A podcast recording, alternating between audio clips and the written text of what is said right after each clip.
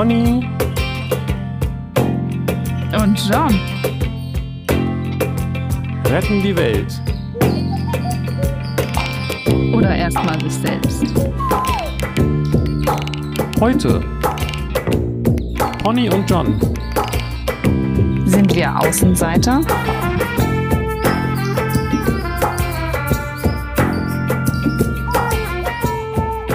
Da sind wir wieder. Hallo und herzlich willkommen bei Pony und John. Dem Podcast für Junggebliebene. Aha, okay, alright. Oder was? Weiß ich auch nicht. Ich habe jetzt einfach schon wieder nichts vorbereitet. für Junggebliebene. Ja. CG Was Jung. immer das bedeutet. Für diejenigen, die bei CG Jung geblieben sind, so wie du. Ja, das ist ja aber schon, wenn man so CG Jung-Fan ist, äh, eher total altbacken, so einem Ja, alten total. weißen Cis-Mann irgendwie verfallen zu sein. Das wäre mega uncool. Ja, ja, ja. Das ist interessant, ne? weil wir eigentlich doch diese Kombination, die wir ja nicht müde werden zu betonen, aus äh, Psychologie, Philosophie und Spiritualität, ähm, doch tatsächlich auch bedienen, wenn wir jetzt über C.G. Jung reden, hier nur mal auch so eine Einleitung. Ne? Und ist auch interessant, dass es nicht so- ein, das ist eine, so, so sehr eine Nische, dass man sie gar nicht findet, habe ich den Eindruck. Unser Kombipaket, ja. Ja. Ja, weil diese, das, oder bilde ich mir das ein, oder sind diese Disziplinen Mhm. oder Wissenschaften oder wie auch immer bei uns so stark voneinander getrennt, dass der Zusammenhang gar nicht so gesehen wird? Mhm. Ja, ja, stimmt. Irgendwas fällt immer runter. Also es gibt so diesen Psychologie, Spiritualität, kann ich, begegne ich häufiger mal in dieser ganzen Coaching-Szene so. Wenn Genau. da irgendwelche, ne, so Guru-mäßig oder dann halt Leute, die gar keine Therapeuten sind, so spirituelle Heilungsangebote machen und sich aber auch dann halt als Psychologen verkaufen nach außen hin oder sowas. Das, also da gibt diese Gebiete werden schon häufiger zusammen präsentiert, äh, aber Philosophie fällt da irgendwie dann bei runter. Also dieses Dreierpaket wüsste jetzt auch nicht, wo das zu finden wäre. Jetzt, wo du das so sagst, würde ich, habe ich den Eindruck, dass was Psychologie und Spiritualität miteinander verbindet, ist vielleicht tatsächlich das Leiden. Und das wird bei uns zumindest in der Philosophie relativ weiträumig ignoriert. Also zumindest so dieses persönliche Leiden. Und ne, also sagt ja keiner, oh, mir geht's nicht so gut, ich muss mal zum Philosophen gehen. Aha. Ja. Also, Ne, die, man geht entweder zum, die, die, zum Psycho, Psych Psychotherapeutierenden oder Mhm. äh, man sucht sein Heil in der spirituellen Szene wie, oder Coaching und so weiter, Ja. wie du das gerade beschrieben hast. Aber Leute, denen's- denen es nicht gut geht, die gehen nicht, die suchen ihr Heil nicht in der Philosophie. Stimmt. Also ja, es ist nicht gängig, ne? aber es gibt ja dieses Angebot oder gab es das vielleicht auch mal stärker. Ich weiß nicht, wie das geschichtlich ist, aber so philosophische Lebensberatung oder äh, wir müssen mal hier unseren Philosophen fragen, befragen, also so gesellschaftlich. Äh, Land, äh, Precht in die Talkshow einladen und so. Das ist ja schon. Also man sucht ja Rat in der Philosophie bei einem Leiden. Ja, hast du da ein Beispiel? Fällt mir jetzt gerade nicht so, also vielleicht habe ich da was übersehen. Was, was meinst du denn zum Beispiel? Warum lädt man einen Philosophen ein, wenn man leidet? Was soll der dann, welche Frage stellt man ihm dann? Kommt auf das Leitthema an, aber äh, das ist ja immer, also es ist ja mega gern gesehener Gast, unser äh, deutscher Hausphilosoph, der Precht. So, den Ah, um Rat zu fragen. Ich habe den Eindruck, der kommt eher, aber vielleicht kenne ich ihn dazu nicht gut genug, um selber Probleme zu benennen, die hier, was hier so in der Gesellschaft alles so schief läuft. Also zumindest jetzt auch mit seinem letzten Buch und nicht so sehr, dass er Fragen beantwortet, was man tun kann, wenn es einem nicht gut geht, oder? Also, dass jemand sagt, Herr, Herr Precht, wir leiden doch alle, was können wir denn jetzt noch machen? Das habe ich noch nicht gehört. Also ich finde schon, das hat immer was auch Also es hat natürlich ein einmal was Analysierendes, so wie, wie ist es denn gerade? Und er kann das halt gut aufzeigen mit seinem Hintergrundwissen. Aber auch das Angebot von, ja, und, und wie könnte man jetzt drauf gucken oder was könnte man dann machen, ums, wo könnte es denn hingehen? Also sowas Perspektivisches. Ich finde in diesen Talkshows kommt häufig auch dann so ein so was Beratendes durch in, ah, okay. in seiner Person. Vielleicht, Oder in die Funktion, in die er da so gebracht wird in den Runden. Ja, interessant. Das äh, habe ich jetzt ist mir noch nicht so aufgefallen, aber vielleicht kenne ich das wirklich dann auch nicht gut genug. Ich hatte jetzt gesagt, Philosophie hat eher so den Ruf oder auch die Position, ja, zu analysieren. Und das ist ja das, was, was ich jetzt ja auch im Studium irgendwie lerne, dass das das ist, was man beigebracht bekommt. Also mhm. ana analytische Philosophie ist ja das, wie es dann auch buchstäblich heißt heutzutage, was man hauptsächlich bei uns betreibt, hier in Hamburg zumindest. Und ähm, das heißt, man, man analysiert. Mhm. Und, und Leiden ist ja doch was Persönliches, sage ich mal. Und ähm, darauf wird dann wenig eingegangen. Ich weiß nicht, ob das jetzt, meinst du das auch? Also ich hätte jetzt gedacht, wenn der Philosoph in der Talkshow sitzt oder die Philosophin, dass dann so gefragt wird, wie, äh, was denn so die Situation ist und auch was du meinst mit Perspektive, aber jetzt nicht so dieses Gefühl von persönlichem Leiden. Ja, ist vielleicht dann die Frage, was, wo wird das getrennt? Persönliches Leiden und Kollektives. Also in den Talkshows geht es ja weniger um wirklich das Persön um, um Einzelpersonen mit ihren Leidensgeschichten, sondern um gesellschaftliche Entwicklung, politische Entwicklung und sowas. Äh, mir fällt jetzt zum Beispiel, was ich mir gestern reingezogen habe, so ein drei Stunden Debattenkram von Jung und Naiv. Ich weiß nicht, kennst du die, den Kanal? Ja, sagt mir ein bisschen was, ja. Genau, das ist ja so ein Politkanal. Ähm, und die haben in Berlin wohl eine Veranstaltung gemacht ähm, zum Thema, brauchen wir Revolutionen oder nicht? Oder äh, und da gab's, waren auch verschiedene Gäste geladen und es gab so verschiedene Formate in diesem Format. Und in einem Format war auch äh, Precht eingeladen. Und da ging es um geopolitische Revolution. Und ich fand das spannend, weil er hat also analysierend äh, geschildert, wie es ist so. Ähm, die Welt macht es nicht mehr Amerika, sondern äh, China und Indien holen auf und werden immer mehr aufholen und wie sich das so verteilt aktuell und wie sich es verteilen wird. Und aber auch ein, eine, eine Perspektive auf eine Lösung angeboten. Und der Moderator hat das auch so meinem Eindruck nach eingefordert. Also er war da nicht nur, um zu zeigen, geopolitisch, ja, Sie als Philosoph, wie, was können Sie denn dazu sagen? Analysieren Sie uns das mal, sondern auch, was, äh, wie können wir da denn wieder rauskommen oder was, was ist jetzt notwendig zu tun? Ah ja, jetzt verstehe ich, was du meinst. Das hätte ich jetzt beschrieben als äh, Probleme lösen. Ne? Also, dass die Philosophie Probleme erstmal überhaupt versteht und dann auch vielleicht Lösungsangebote gibt so. Genau, und da ist es dann ja ein bisschen schwer mit zu sagen, ja, es ist jetzt nicht das der Leid des Einzelnen. Naja, ein dritter Weltkrieg, der, worum es da ging bei diesem Geopolitik-Thema, wäre ja schon auch Leid des Einzelnen, aber natürlich redet man da erstmal kollektiv drüber. Ja, ähm, und da redet man dann eben über das Materielle, sage ich jetzt mal grob verallgemeinernd. Ähm, mhm. Weil das ja das ist, was uns miteinander quasi verbindet. Also, dass wir wie lösen wir die Probleme in der Welt. Mhm. Und äh, ich würde sagen, ähm, Psychologie und Spiritualität sagen eben eher, guck mal nach innen, wie funktioniert denn dein Geist? das, das, mhm. wie, wie diese inneren Probleme, wie, wie, wie sind die, wie entstehen die und so weiter. Und in der Spiritualität dann die Frage, wie kommen wir denn aus diesem Leid raus? Mhm. Das hat aber überhaupt gar nichts damit zu tun, ähm, ob gerade Krieg ist oder nicht. So hart das vielleicht auch klingt. Ja. Ja, ich verstehe. Aber es ist nicht immer so und es war auch nicht immer so und es ist nicht in jeder Kultur so, glaube ich. Nee, das war auf jeden Fall auch nicht immer so, weil ich, mein Eindruck schon der ist, dass diese, also alles, was weiß ich auch nicht, seit vor 1950, sage ich jetzt mal, per Daumen äh, mhm. in der Philosophie war, eine andere Richtung hatte oder nicht so stark und dass das diese analytische Philosophie kam erst stärker danach auf und dass Analytische ist ja eben dieser bestimmte analytische Verstand und das inzwischen ist die Philosophie ein Training und ein Einsatz dieses analytischen Verstandes.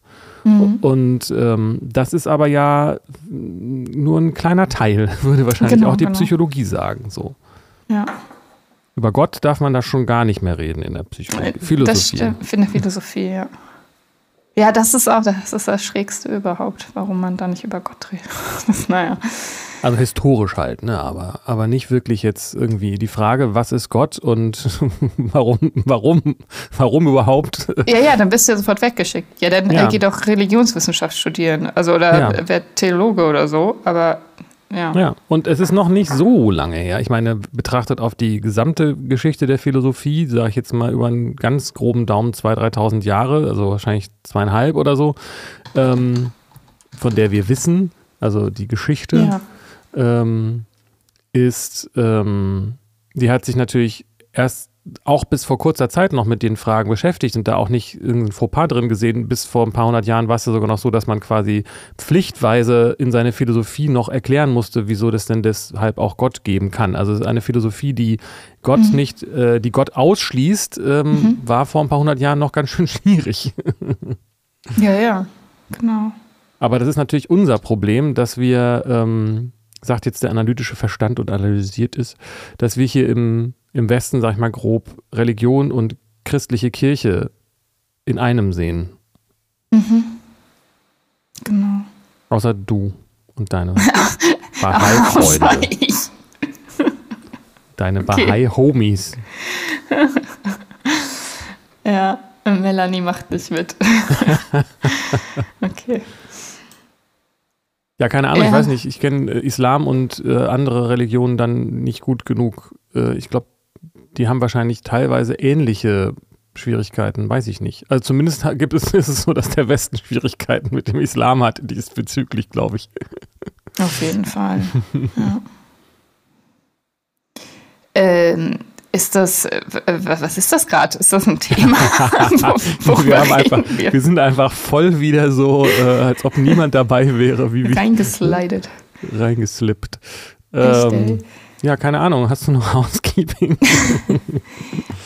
Zur tieferen Ebene, ich weiß, nee. Also, du meintest irgendwie, vielleicht gibt es da noch ein Wort für ein anderes oder so. Ich habe jetzt nichts, mir ist nichts mehr begegnet in der Woche jetzt. Ein anderes Wort für tiefere Ebene. Insofern habe ich kein Housekeeping. Du? Ja, ich hätte jetzt gedacht, dass es vielleicht doch viel mit diesem Begriff des Unbewussten zu tun hat, der aber ja in sich schwierig ist, weil man sich ja fragt, was ist denn überhaupt, was unbewusst ist? Wie kann etwas, das unbewusst ist, überhaupt sein? Und da muss man dann mhm. Doch wieder sagen, es gibt verschiedene Ebenen in der, in der Wahrnehmung. Manche sind eben bewusst und manche sind unbewusst irgendwie. ja, genau. Also vielleicht hat auch die, die Ebene des Unbewussten verschiedene. Ähm, aber es ist auch echt so schwierig, weil mhm. das, weil wir da eben über Aspekte sprechen, die sich rational so nicht fassen lassen. Nicht, nicht, ja. also, ne, und die sich aber auch nicht empirisch fassen lassen. Ja. Es gibt Man kann es ja immer auch nur beobachten bei sich selbst, ja. Mhm. Auch noch den Begriff, also nicht Bewusstes und Unbewusstes, sondern Unterbewusstes. Also etwas, was nicht unbewusst ist, aber unter dem Bewusstsein liegendes, was nicht, was durch Abwehrmechanismen eben von uns, vom Bewusstsein quasi ferngehalten wird, aber trotzdem unterbewusst da ist, also wahrgenommen wird auf anderen Kanälen. Ja, also die, ähm, die das Gedächtnis ist es ja letztendlich oder was auch immer wir dann da äh, nehmen oder ja, mhm. schwierig, ne? Also die, die Wahrnehmung, mhm. die, die, die, die geistige Wahrnehmung, die nicht über die Sinneskanäle, ah, es ist echt schwer, das auseinanderzudröseln, aber es scheint auch so eine Art Physikalität der, der Erinnerungen zu geben, sage ich mal. Zum Beispiel mhm. ist es ja so, dass man sich nicht immer an alles permanent erinnert, sondern manchmal mhm. muss man nochmal so nachgucken, als ob es in so einem Schrank liegen, liegen würde, in so einem physischen Schrank. Und manchmal mhm. ist es ja sogar in so einer Art Keller oder sogar schon unter der Erde vergraben, wo man dann gar nicht mehr wusste, dass man das noch wissen kann, so, weil es ja. irgendwie in der Hypnose oder sonst wie irgendwie erst wieder rauskommt, so, ne? Ja, genau. Also das heißt, diese, diese, dieser Geistesapparat, der zumindest schon mal der, der Erinnerungen, ähm, mhm. der hat so eine komische Physikalität. da sind auch Objekte vergraben, die wieder auftauchen können. Und wenn man hinguckt, dann ist es da. Und wenn man nicht hinguckt, ist es nicht da, wie, wie auch in der physischen Wahrnehmung so. Also, ähm, ja. und da scheint es auch irgendwie so eine Ebene zu geben, wo das alles nochmal anders äh, aufgeräumt werden kann oder so. Es ist vielleicht wie, vielleicht ließe sich, wenn das Bild passt, das vergleichen damit, dass man zwar, ähm, weiß ich auch nicht, ähm, auf dem Zettel in seiner Wohnung stehen hat, hier ist es ordentlich, aber im Keller äh, schimmelt es wie verrückt. Nur weil man auf dem Zettel geschrieben hat, dass es ordentlich ist, heißt noch lange nicht, dass es im Keller auch irgendwie halbwegs hygienisch vonstatten geht. Genau. Das ist ja, äh, in der Psychologie gibt es ja dieses Eisbergmodell. Also oben die Spitze, die, die ist für alle erkennbar, das beobachtbare Verhalten. Ähm, Gedanken, Gefühle, Wünsche, das ist alles, was veräußert wird. Und das, was unterm Wasser liegt, äh, ist, ist ja auch da, aber eben nicht so beobachtbar, unmittelbar. Ah. Iceberg of Psych Psychology. Das ist ja ein Trend bei YouTube, ne? Diese Eisberge. Kennst du das? Echt? Nee. Ja, es gibt für alles Mögliche. Wir müssen mal gucken, ob das wirklich auch für Psychologie gibt, zumindest in diesem neuen, dieser neuen Form. Ist jetzt, ich schweife ab, aber es gibt es auch für, weiß ich auch nicht, Star Wars. Okay. das, das, was alle Aha. kennen, das, was, was, und an ganz am Ende, was, was keiner mehr kennt. Oder auch Eisberg der Geschichte und so weiter. Also da gibt es ah. interessante Eis, Eisberge. Okay. Ja, aber das ist ein ganz anderes Thema. Interessant, ja. Ähm, genau.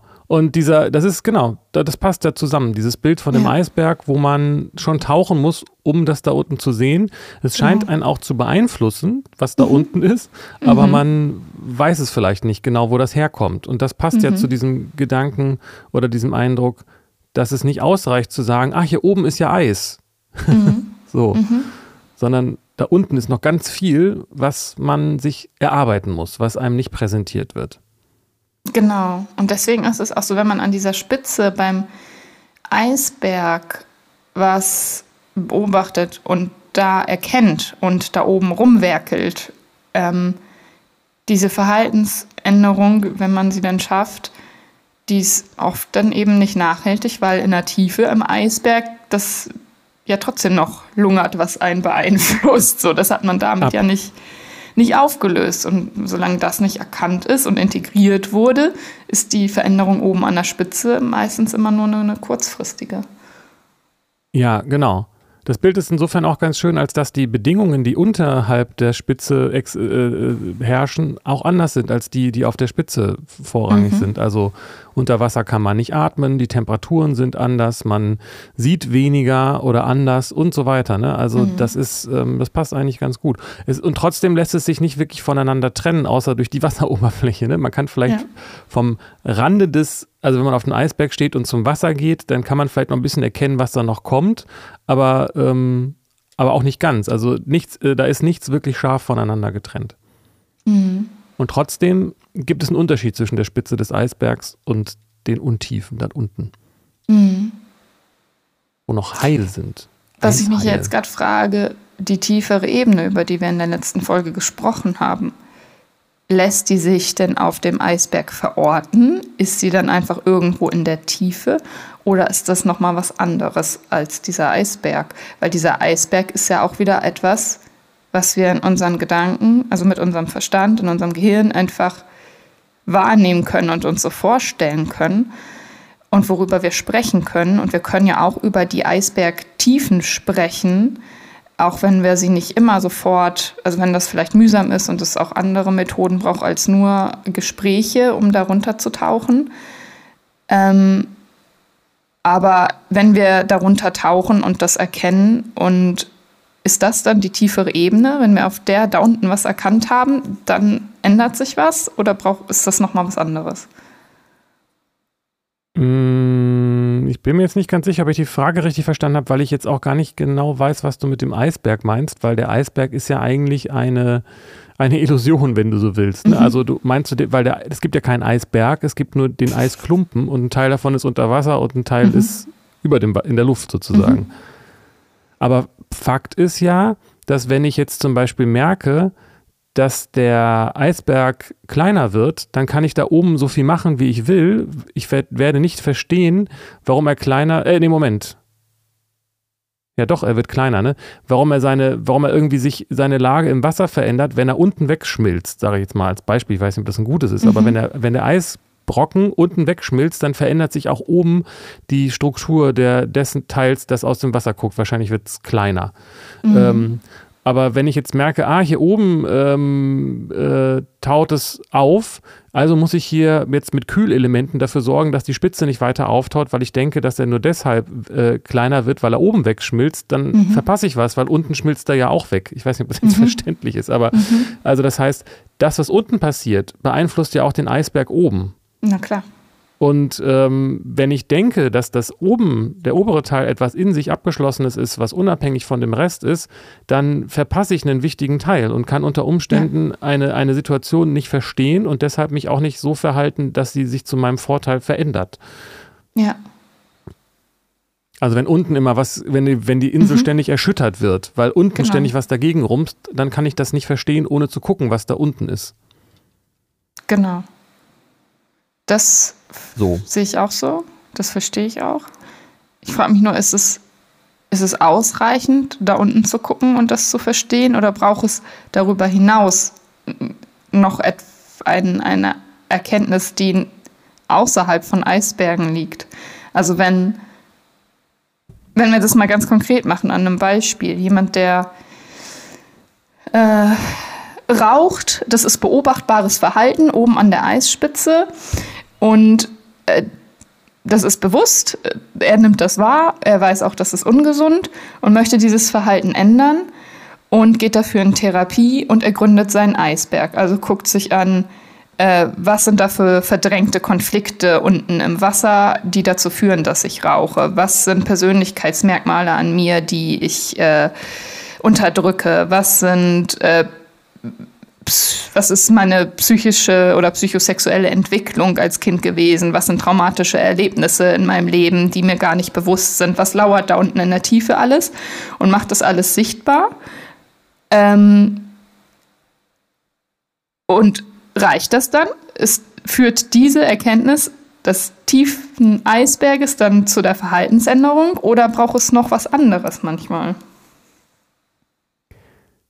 Das hängt äh, vollständig davon ab, was das Problem ist, was ich untersuchen möchte, behaupte ich mal. Also es gibt Dinge, die lassen sich auch nur auf dem Eisberg lösen. Dazu müssen wir gar nicht nach unten gucken. Also wenn da, mhm. weiß ich auch nicht, wenn, das ist vielleicht jetzt ein bisschen schwierig mit dieser Metapher, aber ähm, also ähm, wenn ich ausrutsche und feststelle, Eis ist glitschig, dann weiß ich, da muss ich nicht wissen, was da unten äh, bei dem Eisberg passiert. Da muss ich einfach nur sehen, ah, okay, ich muss mir halt irgendwelche Spikes an die Schuhe machen, dann kann ich jetzt über diesen Eisberg laufen. Dazu ist ja, es völlig genau. egal, wie der unten aussieht. So. Ja. Ähm, aber wenn es um dieses Rumsen geht als Beispiel oder wenn es zum Beispiel um die Frage geht, ähm, äh, ne? Also wenn ich, wenn ich, mhm. wenn ich feststelle, dass da, das ist vielleicht wirklich kein gutes Bild mehr, aber wenn, wenn jetzt irgendwie da unten immer, wenn ich feststelle, ich lebe mit mehreren Leuten hier und manche verschwinden und ich weiß nicht warum, dann muss ich schon wissen, dass da unten Haie im Wasser sind und dass die Leute, wenn die ins Wasser gehen, von den Haien gefressen werden, sage ich jetzt mal. So. Ähm, also das hängt sehr von dem Problem ab. Es gibt aber natürlich auch noch immer, immer eine weiterführende Erkenntnis, die mit der Frage zusammenhängt, äh, wer bin ich überhaupt? Wenn ich nicht weiß, wer ich bin, dann ist die mhm. Frage, äh, warum ich rauche, mhm. irgendwie unvollständig gestellt. Mhm. So. Aber es kann Find natürlich sein, dass man nicht wissen muss, was die wahre Natur von einer Person ist, um mit dem Rauchen aufzuhören. Ja. Mhm. Ja. Also, ja, das ist, hängt, das ist äh, eine Frage des Problems, was ich habe. Und ja. die und es diese ganz großen oder diese eine große Frage, die man so oder so formulieren kann, ähm, also manche, man, man, könnte die Frage stellen, warum leiden wir, weil wir das ja anfangs hatten, diese Frage. Die wird in der Psychologie vielleicht auf eine psychologische Weise beantwortet, nämlich wie kann ich meinen Inneren, meinen Geist so äh, äh, ja, verstehen vielleicht mhm. und mein geistiges Verhalten so ändern, dass ich nicht mehr unter der Welt leide. Ja. Und die, die Spiritualität fragt wahrscheinlich eher, ja, aber wieso leiden wir denn überhaupt? Was ist denn das ja. Wesen des Leidens selbst und wie können wir denn für immer und alle Zeiten aufhören damit? Und die Philosophie ja. ist da irgendwo ein bisschen woanders gerade. Die, die, die hat nicht dieses, und das ist auch vielleicht jetzt, wo wir da so drüber reden, das, was ich da gerade aktuell vermisse, weil ich den Eindruck habe, da kann kaum jemand von den, von den Dozierenden da zum Beispiel nachts nicht gut schlafen, weil diese Frage nicht beantwortet ist, sondern es ist so, okay, jetzt habe ich drüber nachgedacht, jetzt gehe ich mal ins Bett und morgen mache ich dann weiter mit meinem Job, so ungefähr. Aber diese Relevanz, äh, die da so, diese persönliche, individuelle tiefe Relevanz, die man bei manch alten, also oder ja, mhm. Äh, Philosophierenden spürt, dass sie da wirklich nicht anders können und als, als sich mhm. weiter damit zu beschäftigen, das spüre mhm. ich nicht mehr so viel. Okay. Und das hat vielleicht was damit zu tun, dass diese Frage nach dem Leid da nicht, nicht, nicht, nicht gestellt wird oder vielleicht nicht so persönlich genommen wird. Hm glaube dazu, um dazu was zu sagen, dazu befasse ich mich zu wenig mit aktueller Philosophie tatsächlich. Ja, ja, kann ich mir vorstellen. Ist jetzt auch, ist auch sehr speziell philosophisch. Ähm, mhm. aber vielleicht, also, aber die, aber ähm, zumindest könnte man ja positiv sagen, dass man das bei so berühmten Namen aus der Philosophiegeschichte irgendwie stärker spürt. Dass die dass es für die ein persönliches Anliegen war. Also, dass es nicht ein Beruf war, sondern mhm. dass, dass, die, dass es eher andersrum aus einer Leidenschaft kam und dann vielleicht zu einem Beruf geworden ist. So. Okay. Ja, dazu weiß ich auch zu wenig über die persönlichen Lebenswege aktueller Philosophen. Ich weiß, eine, die mir gerade in den Sinn kommt, die, wo ich schon das spüre, dass es ihr um was geht und dass da so ein, ich weiß nicht, ob sie jeden Abend dann ruhig schlafen geht oder doch weiter drauf rumdenkt oder irgendeine Aufgabe fühlt, so, äh, ist Ariadne von Schirach. Und die hat ja, aber allerdings ist die halt nicht nur Philosophin. Ich glaube, die hat Philosophie und Psychologie studiert. Da haben wir auch wieder so eine Koppelung. Ähm, keine Ahnung, inwiefern das dafür jetzt relevant ah, ist. Interessant. Ähm, ja, ja. Aber die hat, äh, hier vor Corona hat sie so ein Buch, glaube ich, rausgebracht über die Gesellschaft und wie wir Angst und Ohnmacht überwinden. Und ich fand das sehr interessant. Ähm, und habe da auch, ja, also habe da was gespürt, finde ich. Also wie, wie ein Auftrag, nicht wie, ein, wie du es beschreibst von irgendwelchen Philosophiedozenten, die dann ihren Job machen und das war's so, sondern was eine, eine, innere Verbundenheit oder eine Resonanz mit einem Auftrag hier in der Welt. So. Ja, interessant, ne? Also das so, was es auch was mit Bestimmung zu tun hat, irgendwie auf eine Art. Ne? Genau. Ich, ich, ich meine, die hast du schon mal erwähnt und ich habe da, glaube ich, auch schon mal mir was von ihr angeguckt und fand das auch, was du beschreibst, dass das ähm, ja, dass da so eine andere persönliche Dringlichkeit oder ja, halt dieses Persönliche dahinter steckt. Mhm. So, und dass es nicht eine Identifizierung mit dem Job ist. Mhm. Aber ja, es ist ja auch jetzt nur ein Eindruck, der vielleicht nicht ganz äh, aus, dem, aus der Luft gegriffen ist, aber der natürlich trotzdem jetzt meiner und mein persönlicher ist, mögen ja andere vielleicht auch ganz anders sehen. Ähm, mhm. Und es ist ja auch die Frage, äh, wie wichtig das ist und entscheidender ist ja die Frage, was man selber macht. ja, Aber genau. ja, bestimmte, ja, so. Und ähm, zum Beispiel diesen Podcast. Zum Beispiel. Aber ich ja, komme halt auch deshalb drauf, weil es, weil es irgendwie so ein, ähm, ja, man kann es gefühlt so ein bisschen auch Alleinstellungsmerkmal ne nennen, was wir hier haben. Mhm. Es hat aber auch so ein, äh, gleichzeitig auch so ein Gefühl von, dass es eine Abseitigkeit hat, weil es nicht so in, in so ein Raster passt oder sowas. Was, nicht ja, was ja nicht nur gut ist. Es ist nicht nur gut, wenn man in kein Raster passt. Ja, das ist ja für viele, glaube mhm. ich, ein, ein, irgendwie auch ein bisschen erstrebenswert, oder? Sich, also ist ja so ein auch ein Paradoxon, was wir in unserer mhm. Kultur haben, oder dass man auf der einen Seite auf jeden Fall unbedingt dazugehören muss und, und eingepasst sein muss, aber auf der anderen Seite ist es auch super wichtig, dass man ganz individuell ist. Also man weiß eigentlich gar nicht, was von beiden jetzt stimmt, weil es beides doch relativ stark auch promoted wird, oder? Ja, stimmt. Das ist äh, eine harte Ambivalenz, ja. Ja, also sei auf jeden Fall äh, Teil des Systems quasi, mhm. aber bloß nicht. Pass dich an, auf deine ganz eigene Art und Weise. Genau.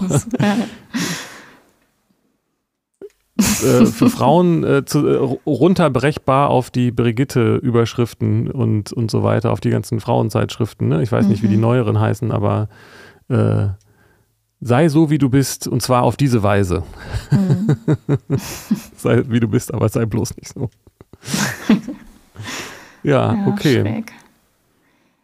Dann, ja, das ist, aber ich weiß nicht, haben wir denn, wir haben doch auch gar nicht das Anliegen, uns irgendwo einzureihen, oder? In irgendein Raster zu passen?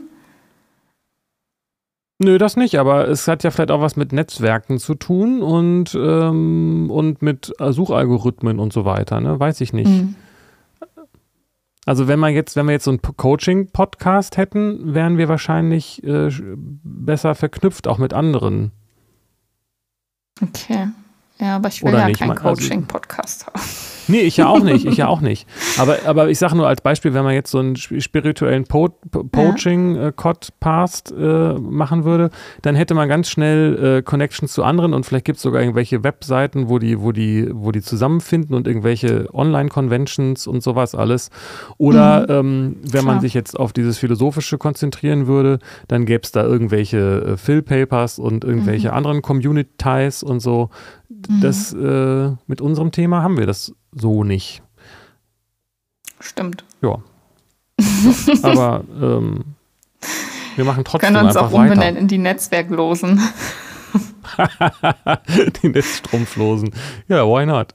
Podcast ohne Netzwerk.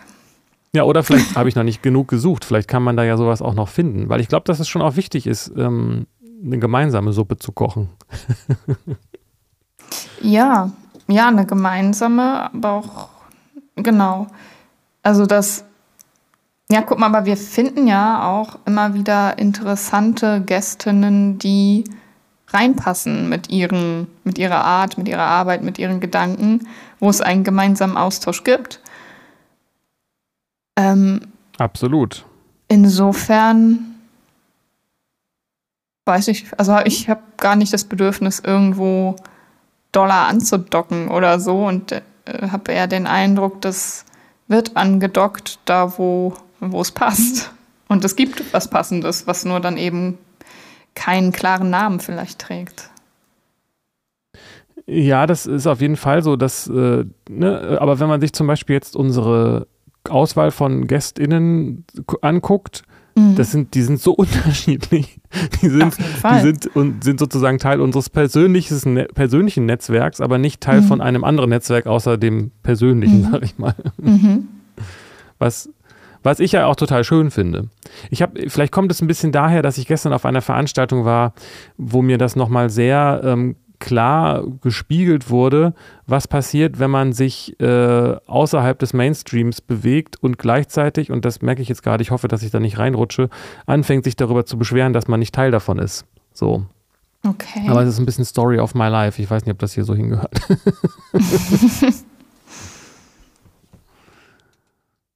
also man bewegt sich außerhalb des Mainstreams und beschwert sich dann gleichzeitig darüber, dass man nicht dazugehört, oder wie? Ja, es ist mhm. ähm, ein Phänomen, was ich beobachte. Vielleicht, sehe ich da aber auch nur mich selbst, das weiß ich nicht so ganz genau, aber vielleicht kannst, hast du ja einen Vergleich oder kannst dazu was sagen, dass es so ein, ähm, äh, so einen Mechanismus gibt, dass Menschen äh, mit ihren Themen in, im Mainstream sozusagen landen wollen, da aber irgendwie was schief läuft äh, und dass die dann gegen den Mainstream wettern und sagen, ich mache jetzt mein eigenes Süppchen und dann vielleicht auch eine kleine Anhängerinnenschaft ähm, sich, mhm. sich bildet von Leuten, die sich ebenfalls vom Mainstream geaußenseitert fühlen. Und mhm. dadurch aber, dadurch wird aber dieses Prinzip oder diese, diese Trennung zwischen Mainstream und Außenseitertum eigentlich die ganze Zeit nur bestärkt. Und gestern kam es mir so ein bisschen so vor, als ob das sogar das Hauptthema des Hauptvortrages, des, des, des ah. Initiators war, dass er eigentlich sich nur darüber beschwert hat, wieso er denn nicht äh, vom Mainstream akzeptiert wird und deshalb dann gegen den irgendwie wettert, um dann dafür vielleicht irgendwie, ja, also der wirkte sehr frustriert, muss ich sagen. Und okay. ähm, äh, und auch die Leute, von denen er erzählt hat, waren auch, da war auch die ganze Zeit Thema, dass es Außenseiter waren, die nicht vom Mainstream akzeptiert worden sind irgendwie. Das war so ein Muster irgendwie. Mhm. und im Extremfall kann das dann vielleicht auch zu so ähm, äh, hier so äh, Querdenken und so weiter führen. Das ist ja vielleicht auch ein Aspekt davon. Also die Menschen sind ja nicht vorher schon glücklich und zufrieden mit ihrem Leben gewesen, nehme ich mal an, die meisten, die da, die da in so einen äh, Verschwörungstheoretiker-Umkreis rutschen, oder? Ist das mhm. was? Kannst du damit was anfangen? Ja. Ist das die, die Frage für heute? Sind Verschwörungstheoretiker grundsätzlich zufriedene Menschen? Dann kann, ja, können wir ja, das schnell erledigen mit Nein, sind sie nicht. ähm, ja, die Frage äh, finde ich, ich hätte jetzt eher so die Frage, die weitergeht mhm. und die dann vielleicht speziell auf diese beiden, ähm, auf dieses Thema Verschwörungstheorie oder nicht und so weiter äh, ähm, angewendet werden könnte, ist die Frage, ähm, also Außenseiter sein und, und Mainstream, das ist keine gute, ist noch keine Frage, aber ähm, mhm. Ist man Außenseiter, weil man frustriert vom Mainstream ist und eigentlich dazugehören möchte? Ähm, und äh, oder ist das, oder wie entsteht das? Das ist jetzt wirklich nicht besonders gut formuliert. Ich weiß auch nicht, ob das wirklich ein Thema ist, das das jetzt mich persönlich besonders betrifft oder ob das für dich irgendwie auch, ob du das auch kennst. Aber ich, ich kenne das aus verschiedenen Zusammenhängen, auch aus der Kunst, dass dann jemand meinetwegen, wo ich mal den Eindruck hat, der würde eigentlich schon sehr gerne ins, ins Fernsehen, ins, ins, ins, ins, äh, mhm. äh, ins offizielle Fernsehen, aber da, dafür reicht es irgendwie nicht oder da, da passt er irgendwie nicht rein. Deswegen macht er seine eigenen Dinge, die so sein sind wie das Fernsehen, sagt aber die ganze Zeit, naja, ich will ja aber nicht so wie das Fernsehen sein. So, aber wenn dann jemand käme und sagen würde, willst du nicht einen Tatort bei uns machen, würde er sagen, ich hab's geschafft. Mhm. Vielleicht sind das aber auch Leute, die ich besonders anziehe oder andersrum. Ja, ich kenne solche Leute auch. ähm, Künstler, die nicht so erfolgreich sind mit ihrer Kunst, wie, wie sie es gern hätten und dann aber auf den Mainstream schimpfen, so klar. Ähm, ich selbst fühle mich davon jetzt nicht so betroffen. Also ich habe, glaube ich, noch nie das Bedürfnis gehabt, berühmt zu werden oder dass irgendwas wahnsinnig bekannt wird, was ich mache mache die Sachen, die ich mache, weil ich sie machen muss. ich äh, denke da nicht okay. drüber nach. Und ma manches äh, zieht größere Kreise und manches ganz kleine. Und das ist mir aber letztlich, mache ich es nicht dafür so. Ähm, insofern, aber ich, was, was ich interessant finde, ist dieses Phänomen dabei, dass wir ja so sozialisiert oder so erzogen werden und das gesellschaftlich auch ja so propagiert wird mit diesem ähm, verwirkliche dich selbst, sei ganz individuell, um hier in der Masse Erfolg zu haben. Also irgendwie ist das ja, also du reih dich ein in den Mainstream, aber irgendwie auf deine ganz, ganz besondere, einmalige Art. Und das auszubalancieren, ich weiß nicht, ob das, wenn man das nicht hinbekommt, ob das dann zu dieser Frustration führt. Oder geht es da tatsächlich nur um den ausbleibenden Erfolg und Erfolg wird daran bemessen, wie viel man verkauft, wie viel Follower man hat und so weiter. Hm, ja, also ich glaube, vielleicht geht es tatsächlich äh, um ein, ein, noch allgemeineres Thema, wäre eben so die Frage angepasst sein oder, oder re rebellisch sozusagen sein, irgendwie auf eine Art. Ne? Und ähm, äh, ich weiß nicht, ob es dann darum ausgerechnet um Berühmtheit geht oder ob es auch einfach so dieses Gefühl äh, ist, äh, dazuzugehören und seinen kleinen, wenn es nur ein kleiner Teil ist, je nachdem wie egomanisch man ist, äh, den beitragen zu können. Und ich glaube, dass wenn man dann nicht dazugehört und nicht das Gefühl okay. hat, in, zum System dazuzugehören und seinen, vielleicht kleinen, ja. aber immerhin doch Beitrag dazu zu, beizusteuern, okay. dass es dann passieren kann, dass man sagt, aber mein Teil ist ja jetzt, dass der, je weiter man sich vom, vom Mainstream ja. entfernt, den eigenen Teil für umso größer und umso wichtiger hält. Ah, okay. Weil das dann sozusagen so ein Ego-Ding ist, das man aufrechterhalten soll, ja. muss. Und es geht jetzt nicht nur um die Dinge, äh, was du meintest, was du tust, sondern auch so einfach allgemein zu sagen, das gibt es ja auch, Leute, die jetzt nicht darüber reden, was sie tun, sondern mhm. dass die Gesellschaft blöd ist. Und man merkt, die mhm. gehören nicht dazu. Und je mehr sie sagen, die Gesellschaft ist blöd, desto weniger wird es ihnen auch gelingen. Aber irgendwie ist da doch so ein Gefühl von ähm, Zurückweisung mhm. zu spüren und dass sie eigentlich mhm. Gerne dazugehören würden, das sich aber selbst nicht ja. eingestehen können, weil sie das Gefühl ja. haben, sie tun es nicht und deswegen sagen sie, nein, ich will da ja auch gar nicht dazugehören. Ich verstehe. Genau. Weil es sich ja, besser anfühlt, als zu sagen, ich wurde zurückgewiesen. So. Genau. Ja, das ist ja quasi dann eine Schutzfunktion, ne? Oder also dieser ist ja beinahe trotzig so, dann dieser Absolut, Widerstand. Ja. Ähm, genau, und das Eisberg. ist ja auch total klar, dass wenn man seine, seinen Platz in dieser Gesellschaft nicht, nicht findet irgendwie, also da nicht in diesen Flow kommt, dass man hier seinen Beitrag äh, anbringen kann, dann gibt es ja irgendwo einen Mangel an, an, an Gefühl, glaube ich, von Selbstwirksamkeit. Also das ist da, was bei mir gerade aufblinkt. Und ja. jemand, der sich nicht selbstwirksam fühlt, der ist auf jeden Fall verletzt und frustriert und hilflos. Und dann schützt er sich mit äh, Trotz und Frustration. Klar.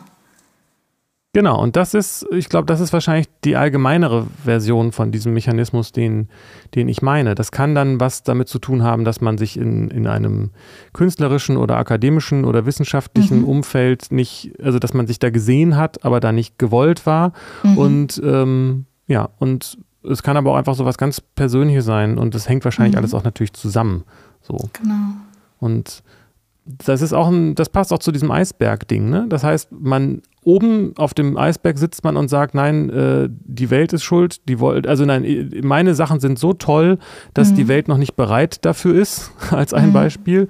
Und unten, wenn man sich den Eisberg tiefer anguckt, steckt da aber eigentlich der Gedanke, ich will doch eigentlich auch nur dazugehören. Warum sieht, ne, so mhm. irgendwie in diese Richtung.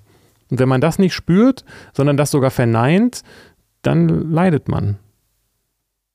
Ja. Mhm. Und dir geht das so? Du leidest daran? Ähm.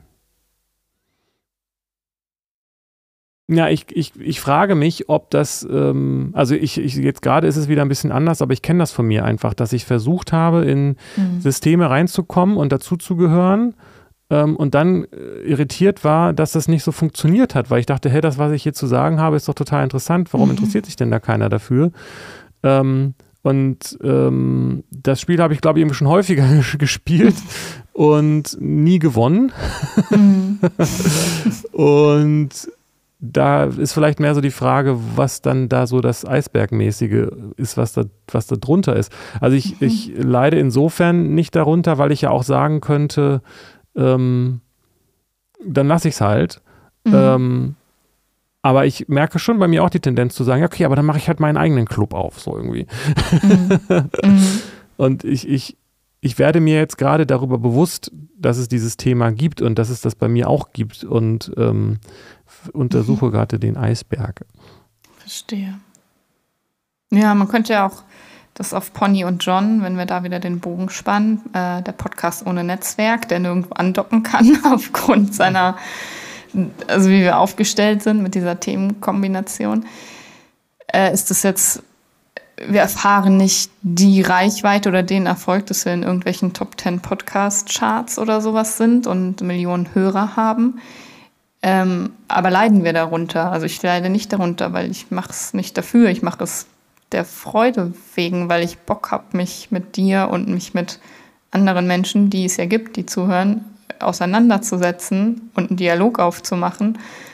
Und das ist für mich erfüllend. Wenn das den Nebeneffekt hat oder haben sollte, dass es noch eine größere Reichweite mal zieht, dann alright, aber es ist nicht mein, ich mache es für den Weg und nicht für das, für irgendein Ziel. So.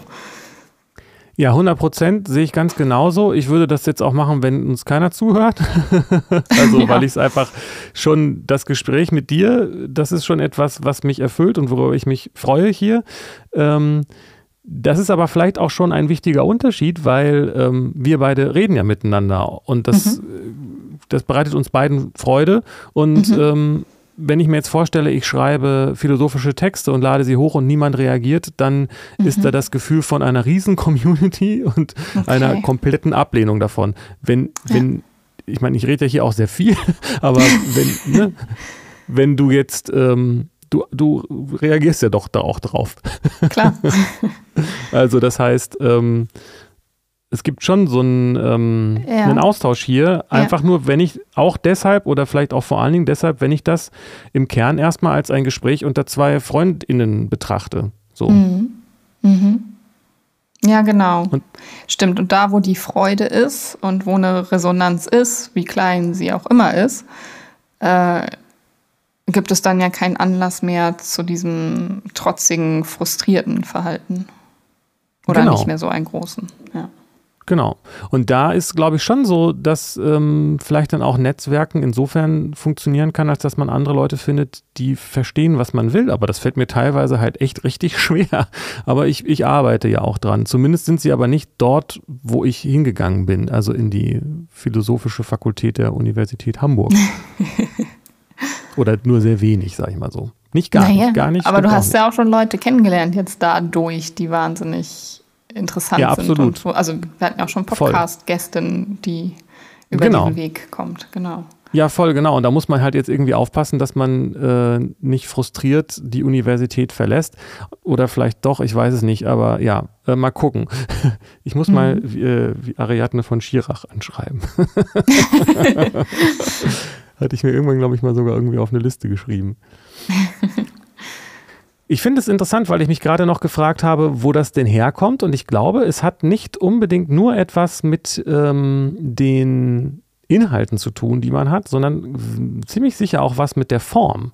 Und ich glaube, mhm. dass das eine Sache ist, die ich eben tatsächlich auch noch nie so wirklich verstanden habe und jetzt gerade erst dabei bin, dass es bestimmte Regeln gibt und äh, in, einer, in einem gesellschaftlichen Umfeld. Und wenn man sich daran nicht hält, dann ist es völlig egal, was man beizusteuern hat, dann sind die Leute erstmal skeptisch. Und diese Regeln, die ja in aller Regel unausgesprochen sind, mhm. muss man kennen. Und wenn man sich denen nicht gemäß verhält, dann hat man Schwierigkeiten, unabhängig davon, was man eigentlich da beisteuern möchte. Ja. Absolut. Und, und also ich habe zum Beispiel ein, äh, auch eine Person, wo ich so dachte, ah, okay, die hat, die ist sozusagen auch frustriert von der Philosophie, habe ich irgendwo gelesen, einen Vortrag äh, gehalten oder ein Seminar gegeben an der Uni.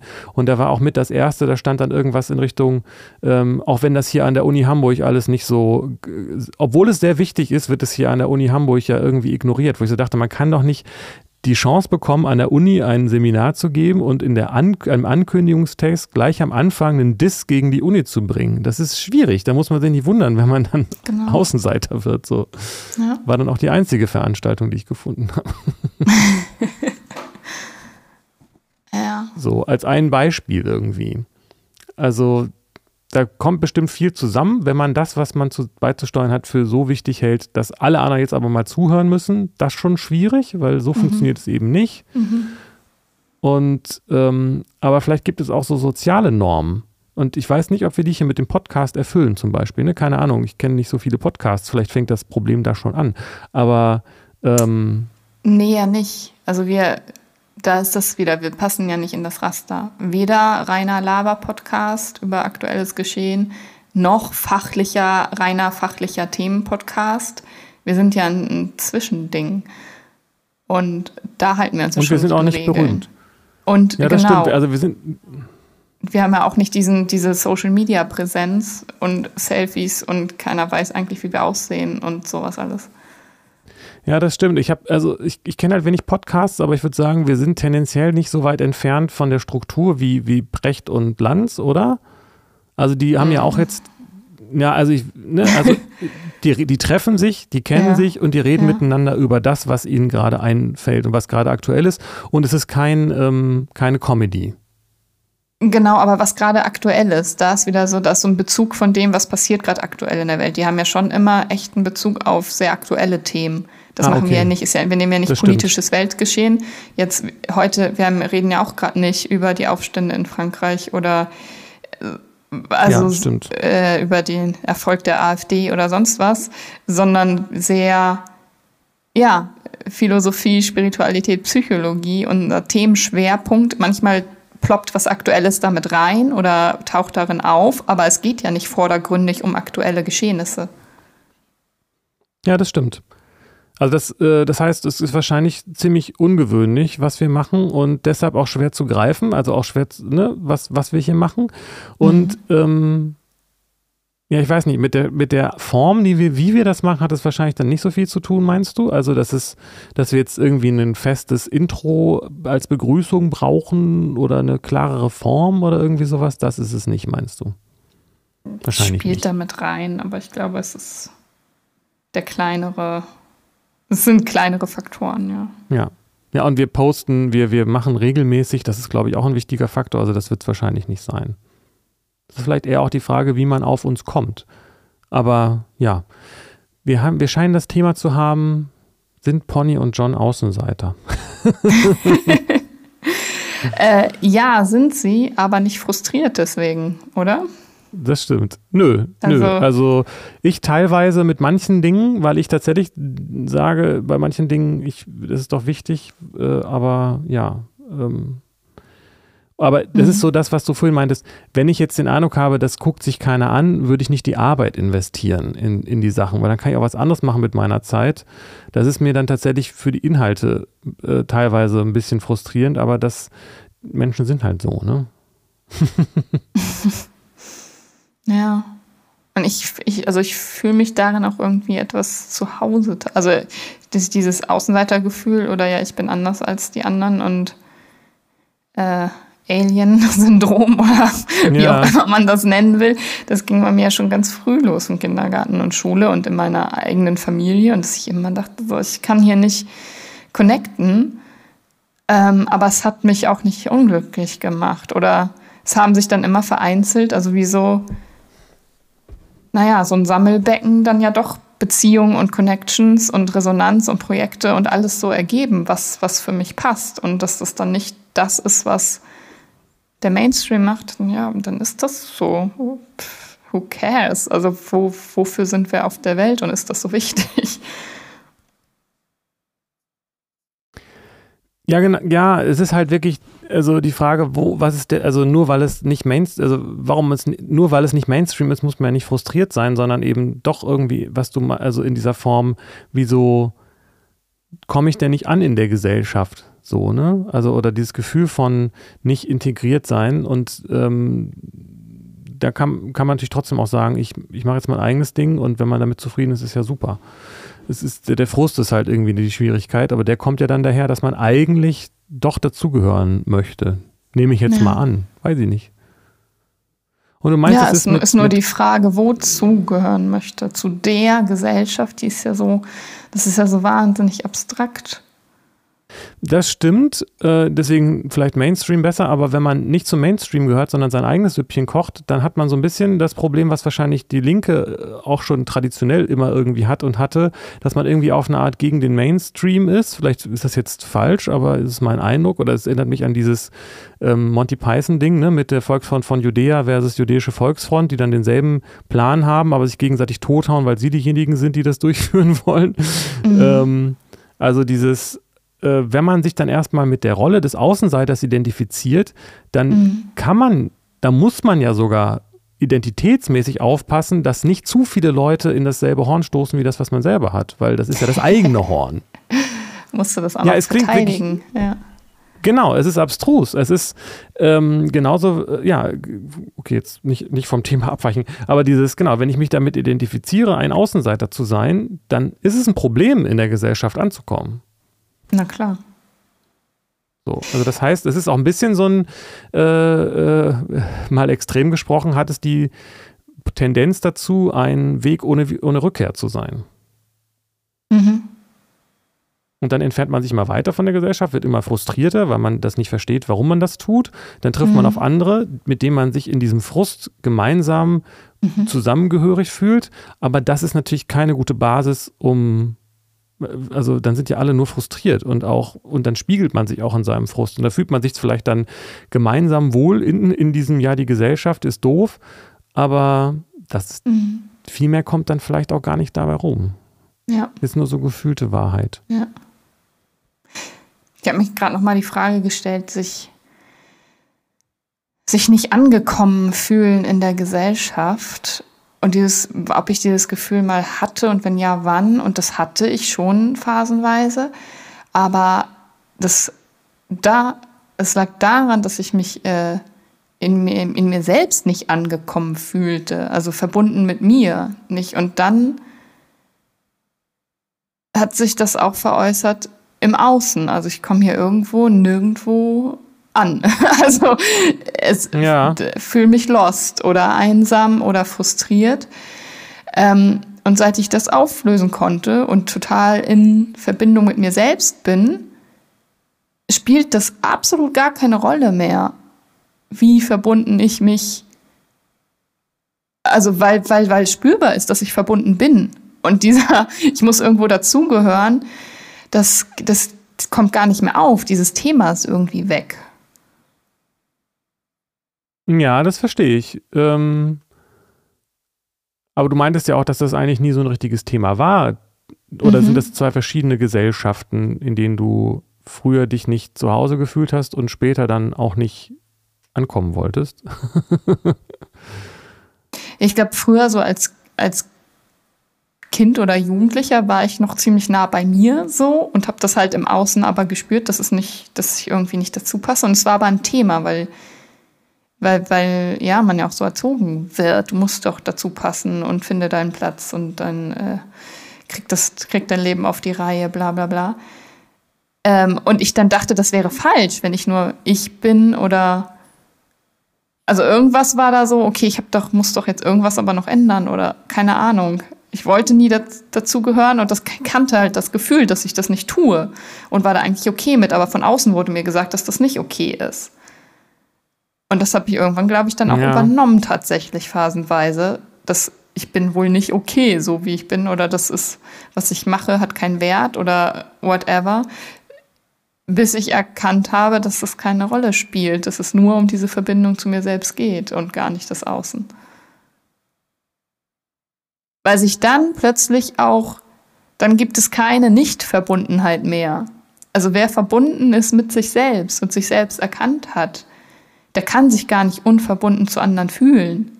Also ich sitze, ich finde das so, ich war diese Woche das erste Mal im Ausschuss für Soziales, Bildung und Kultur hier im Rathaus. So die neue Sitzungsperiode mit den, mit der Neubesetzung nach der Kommunalwahl ist jetzt alles durch und so. Und ich also habe gemerkt, wie einige sich wahnsinnig identifiziert fühlen mit ihrer Fraktion, so ihrer Partei. Und ich mir dachte, okay, ich bin jetzt schon in einer Fraktion, die parteilos ist. Also da da ist schon mal was anderes mit der Zugehörigkeit. Ähm, aber trotzdem fühle ich mich jedem hier verbunden. Es gibt keinen, wo ich sage, oh, die sind die oder die sind die. Und wo ist meine Rolle hier eigentlich? Ich gehöre doch zu denen. Das war einfach ein, nein, wir sind hier ein gemeinsames. Irgendwie ist da eine andere äh, Ebene, jetzt kommt ja wieder die tiefere Ebene, eine hey. andere Ebene, die plötzlich eine Rolle spielt. Und das, ja, das kann ich auch gerade auf allen anderen Bereichen, also Erfolg im Beruf oder Erfolg in der Kunst oder so. Das ist alles so, so unwichtig, wo wer zugehört und was der Mainstream ist oder die Gesellschaft, wenn man einfach bei sich ist und sein Ding macht dann ist, fühlt man sich verbunden, dann gibt es diese Exklusion nicht mehr.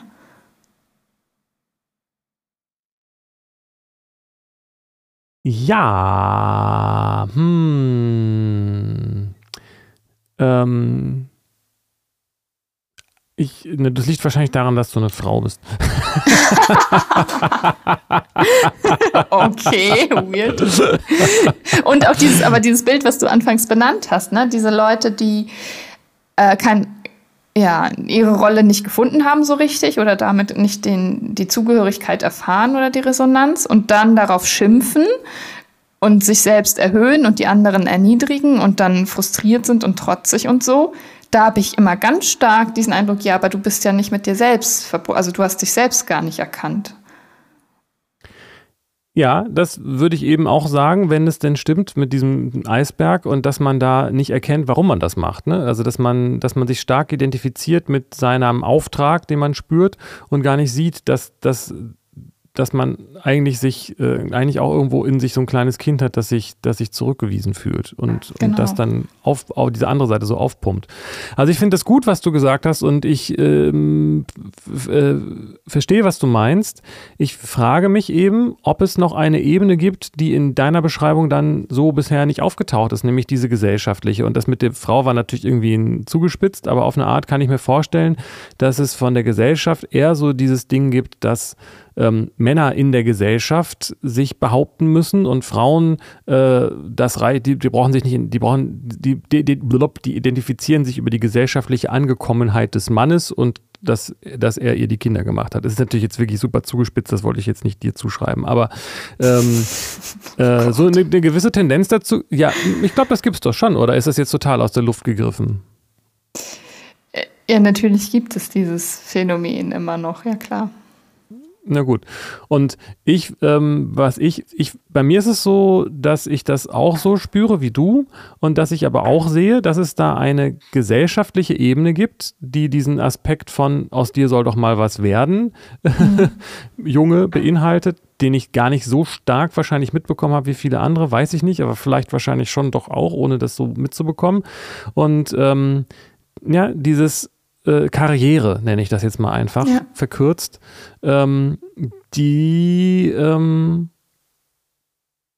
die Frage ist, wie man, wie man die macht und wenn man sie nicht macht, was dann passiert. Und ähm,